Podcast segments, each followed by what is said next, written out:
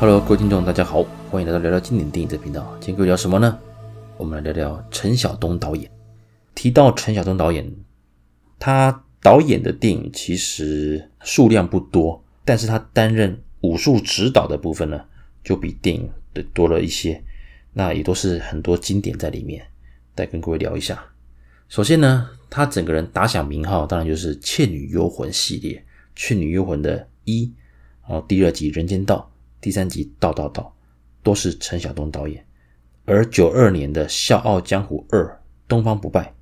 还有《东方不败之风云再起》，也都是陈晓东导演的。这时候一定会有听众说：“嗯，陈晓东啊，不是徐克吗？你刚讲的不都是徐克的作品吗？”哦，这边我再跟各位再再聊一下。之前呃前面几集啊，呃也曾经有跟各位聊过，在香港的八九零年代的时候，其实。担任监制的那个人，往往对这部作品的风格都非常的有主导权。在某些情况之下，往往监制的个人的一个魅力，或者是他个人的一个名号，甚至会压过原本这部片的导演或者是执行导演这种感觉啦。所以大家才会觉得说，诶，因为徐克本身的光环太强了，因为他之特色就是喜欢挑战，在当时同一个时期。比如大家都疯拍什么，他就会跳脱那个框架去找新的题材，或者是在那个题材上面再多加他所谓的那种天马行空的一些想象力，所以这就是所谓的鬼才徐克的一个风格。那我们讲到《倩女幽魂》，在这个以《聊斋》的一个故事来做一个改编的情况之下，在当时啊，由张国荣还有王祖贤的这个组合，再加上那整个片的一个节奏感。当然还有无码的精湛演出啊！这部电影当时啊，真的也算是横空出世哈。那个不管在票房、在口碑上，还有一直到现在都是经典。特别是王祖贤的聂小倩，到现在还是无人能超越。虽然有之后有很多翻拍或者是一些呃连续剧之类的，但是没有人可以超越王祖贤所饰演的聂小倩了。真的。好，我们回到这个电影主题哈。那这部电影的出现，当时在整个的一个风格上，确实啦，也是在所谓的徐克风格的这种框架之下。而陈晓东导演的成功，当然也有人把它归类在就是实现哦徐克导演的梦想，或者是实现徐克导演的一些计划的执行者。所以陈晓东导演他的功力啊，也在那个时候整个的大跃进。也慢慢能够就是掌握到这种，你要能够有商业的元素，可是又能够让观众不觉得它是落于俗套，武打的一些节奏、武术指导整体的感觉，陈晓东都掌握的非常好，所以这部电影是一个非常经典、非常成功的一个传奇呀。那之后当然在九零年跟九一年呢，啊陆续一年一部啊拍了《倩女幽魂二》还有《倩女幽魂》的三。至于八九年，他们那时候有跟张艺谋还有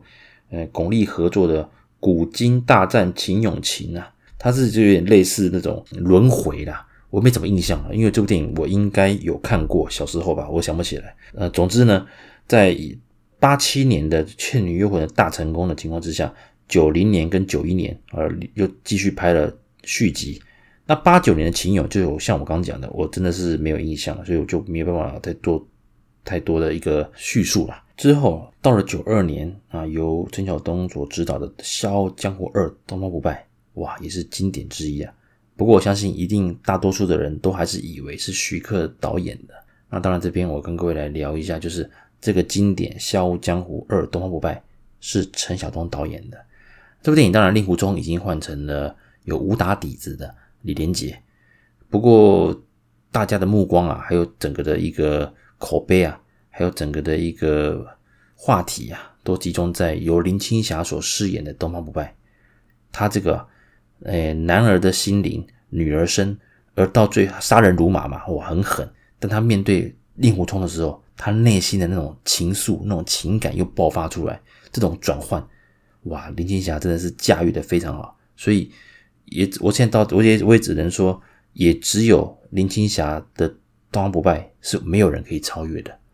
真的非常厉害。嗯，林青霞真的是为了东方不败这个角色立下了一个标杆呐、后面虽然有人曾经试着，不管是连续剧啊，包括哦，还是像一些电影改编之类，只要是东方不败，基本上已经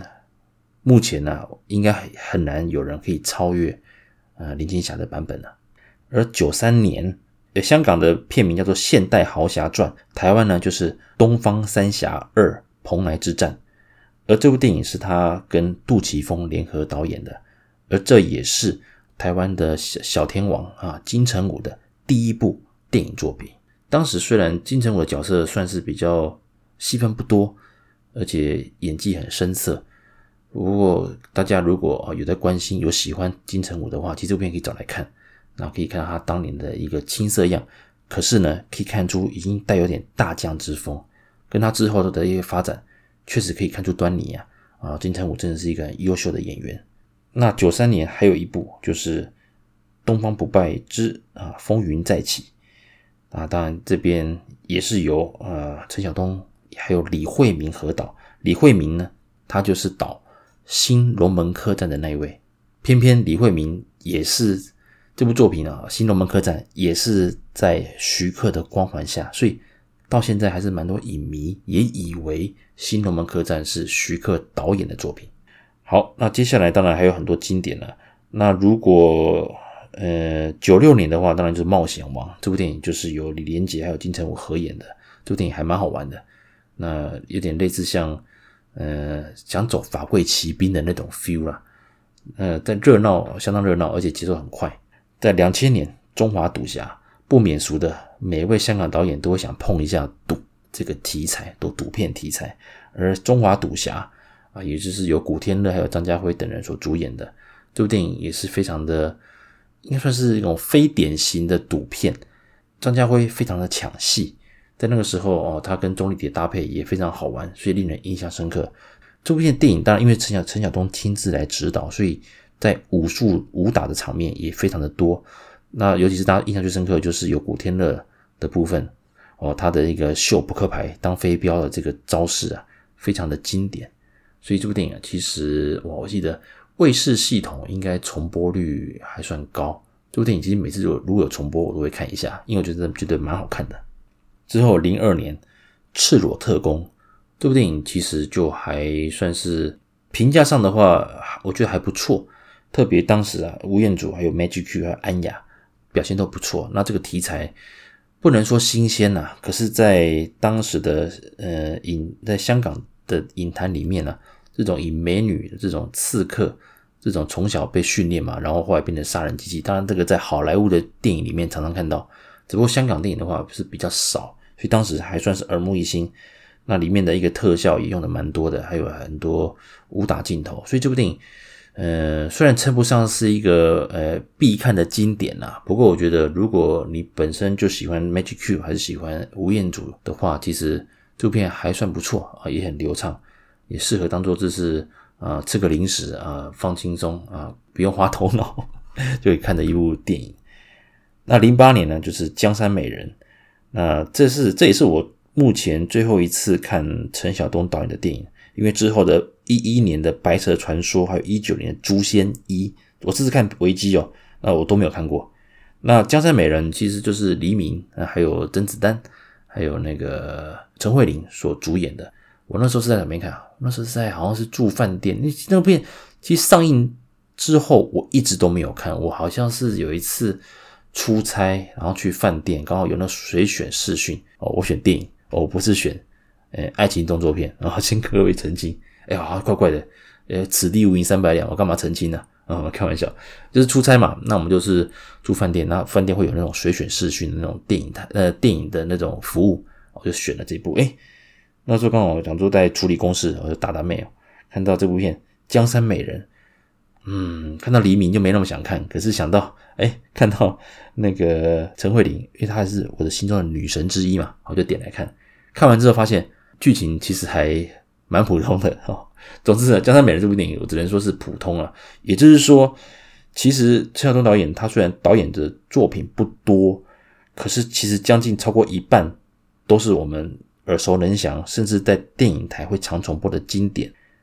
只不过蛮多部分都是有跟一些其他导演有联合来指导啦，所以在某个程度上来讲，他的导演功力确实会，呃，在整个的，比如奖项的肯定，或者是大家影迷们在讨论的时候，他的名字被提出来的次数可能就没有那么多啊。比如说，就像我刚刚讲的嘛，讲到《倩女幽魂》，还是讲到那个《东方不败》，大家可能就想到就是徐克。那讲到《东方三侠二》。蓬莱之战，大家可能想到啊，杜琪峰作品啊之类的，所以真正他如果他一个人的风格去去指导的话，其实我觉得《冒险王》还有《中华赌侠》是觉得还在娱乐性，还有在整个的动作的一个场面的安排之下，真的是可以看得出陈晓东导演的功力跟他的企图心呐、那他自己在动作指导方面呢，哇，那在成就上其实真的就是呃很有分量的。那许多经典电影，包括他跟徐克合作的，也都担任过他们的武术指导，像八六年的《刀马旦》，那九零年的《笑傲江湖》，那这部电影当然他们也获得了香港金像奖的最佳武术指导，而九二年的《威龙闯天关》，还有《新龙门客栈》，他也是担任啊武术指导，而《新门龙门客栈》。他也则是跟袁彬啊共同获得第二十九届的金马奖最佳武术指导。那之后像《鹿鼎记二》《神龙教》，还有《东方三侠》，还有《破坏之王》，甚至《大话西游》的月光宝盒吧，就是那个齐天大圣《东游记》《西游记》那个部分。那武术指导呢，也是陈晓东。特别就是在零一年的《少林足球》那个部电影，可以说是周星驰整个的一个。巅峰代表作之一啦。那当时的武术指导，也就动作指导啊，也就是陈陈晓东。所以应该这样讲，我刚这样讲这几部电影，应该是说陈晓东在比起执导演统，其实他在武术指导的部分，其实受到许多知名的大导演的一个肯定，所以大家都很仰赖他。特别是像零二年的《英雄》啊，跟张艺谋合作嘛。那也得到了啊，当年也得到了最佳指导动作指导奖。那《十面埋伏》啊，《满城尽带黄金甲》跟张艺谋的合作也相当多。而零七年的《投名状》，哇，这部电影也是相当的精彩啊。那《投名状》当然在陈可辛的要求之下，听说是片里的场面是没有在吊那个钢丝的，吊威亚的，真的就是要设计成就是很符合。真正现实的那种动作场面，所以当时啊，我那个陈可辛的调度，呃战争场面，整个的一个编排啊，陈晓东真的帮了很大的忙。之后当然还有像追捕，还有还有像未来警察。那之后的话，当然如果我看维基的话，他就可能比较没有再列上去了。这个只不过他的一个在影坛上的影响力，我刚讲过嘛，除了。刚他导演的，或者是与其他导演共同指导的经典作品之外，其实他在武术指导的方面作品也非常当多，而且都很多都是经典。哇，跟各位补充一下，大家可能会隐约听到背景好像有咔啦咔啦咔咔哧咔哧的声音，那是什么呢？其实我的女儿，因为我们现在学呃那个学校是停课嘛，就是那个台北啊，还有像六都很多学校，呃，近期很多学校在这一周都是。远远端教学啊，那我的女儿她认养了自然教室的天竺鼠，那这天竺鼠一直放放在我的书房，就是我录音的地方，也放了一阵子。那原本我晚上录音，它都是乖乖的在旁边看着啊。现在刚好睡觉前呢、我的女儿他们放了一堆草，还有那个苹果，还有青椒，这都是天竺鼠爱吃的，所以它现在忽然在吃宵夜。现在是晚上诶十一点多了。我的天竺鼠在我后面吃宵夜。那不过因为录到一个这个部分，我也不想停下来，就转头把它录完。所以这一集啊，如果背后有一些杂音，那就是啊天竺鼠在走动，跟它在吃它的宵夜啊的一个缘故，请各位见谅。这集其实比较轻松一点了，因为陈晓东导演当然他的影响力是有的，不过因为他作品并没有这么的多，而且多数集中在八九零年代的是比较密集嘛，所以今天这。的节目是节奏会比较快一些。那今天主要的目的是要跟各位来聊聊，就是说，其实香港电影它这个产业啊，相当的庞大而且复杂，所以很多导演他可能身兼监制啊，身兼动作指导，然后还有执行导演等等之类的。所以有一些名单，或者是有一些在大家印象中啊的印象，影迷的印象中，可能对于陈晓东导演的作品就没有那么的熟悉了。其实你们都看过。坦白讲，确实的，我刚讲的很多代表作，它被认为是徐克作品的一个印象中是居多的。好，以上呢就是感谢各位的收听，希望呢各位大家能够持续的，就是来关注我们的频道。那我也会找很多主题来跟各位来聊聊香港电影的很多好玩的地方。我会用主题式的啦，因为坦白讲，最近我试了蛮多部分，包括香港金像奖，还是像导演系列之类，我也录了一百多集。慢慢我的题材啊，其实会慢慢的，嗯，还在想啦。因为我讲实在，当我在聊一部电影的时候，其实它的收听率通常不会多，因为坦白讲，你可能没看过那部电影，或者是。看过的人如果没有共鸣，他可能也不会特别想点，或者说你没看过的人，你根本不会知道，因为片名可能很老，那你可能也没有点进去听的一个兴趣了。毕竟不像韩剧、美剧之类，还是比较新的电影，所以我还一直在思考要怎么样去做一些这些改变。那接下来我可能用主题式，什么主题呢？比如说，呃，当然警察代言人我们聊过嘛，所以接下来我可能会聊一些比较特殊的，那我保留一下。一些特殊角色的比较，比如说某个职业，那我把它挑出来，分别由谁演过，谁是最狠的，还是说谁是最好的，谁是最好笑的，谁是最美的，等等之类的。像比如说好了，小龙女啊，可能就有一些比较，还是说像那个十三姨哦，曾经有谁演过之类的，那我会做一些比较。当然，大家可以，呃，我就想一些话，一些主题啦。那各位听众如果有一些建议的话，欢迎啊随时留言或者是啊 email 给我，还是到我们的。啊，聊聊经典电影的粉丝页，跟我来做，我们来互动啊，还是说发个 message 给我，如呃，我们都可以脑力激荡，我也可以把你们想听的主题来分别的呃制作出来，然后大家有互动，这样也很好玩。这也是我创立聊聊经典电影的一个宗旨啦，就是要让这些老港片不要被人所遗忘，就是让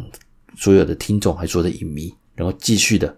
呃来感受这些老港片经典作品的魅力。以上呢，感谢各位的收听，我们下次见喽，拜拜。